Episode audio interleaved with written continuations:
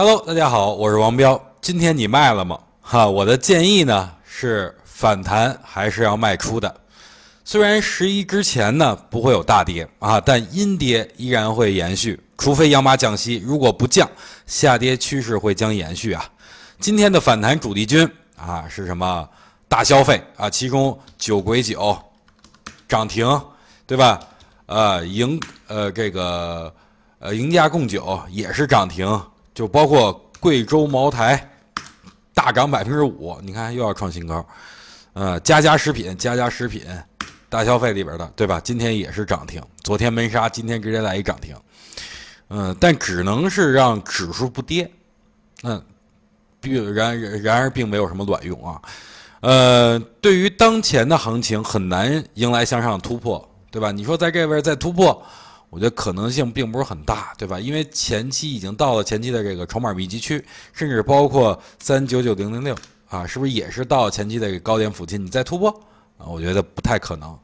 呃，而且呢，咱们看一下创业板已经是连续六连阴，对吧？上证指数呢也是大阴接小阳。这个很明显，这走势就不是什么好兆头。基本上，呃，我能确定它是一个做头的形态。那这个即使后面有反弹，那也是 M 头 啊，所以趁着反弹应该是去减仓的。呃，明天是礼拜四啊，这个注定是不平凡的一天啊。为什么呢？是机会还是风险啊？我觉得都要等周四以后过完再说。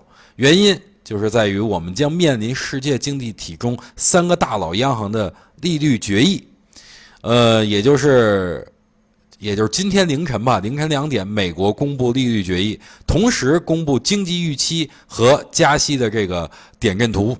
然后呢，今天凌晨是两点半啊，美联储主席鲍威尔出席新闻发布会，说什么不清楚，晚上再说，好吧，或者明天再说。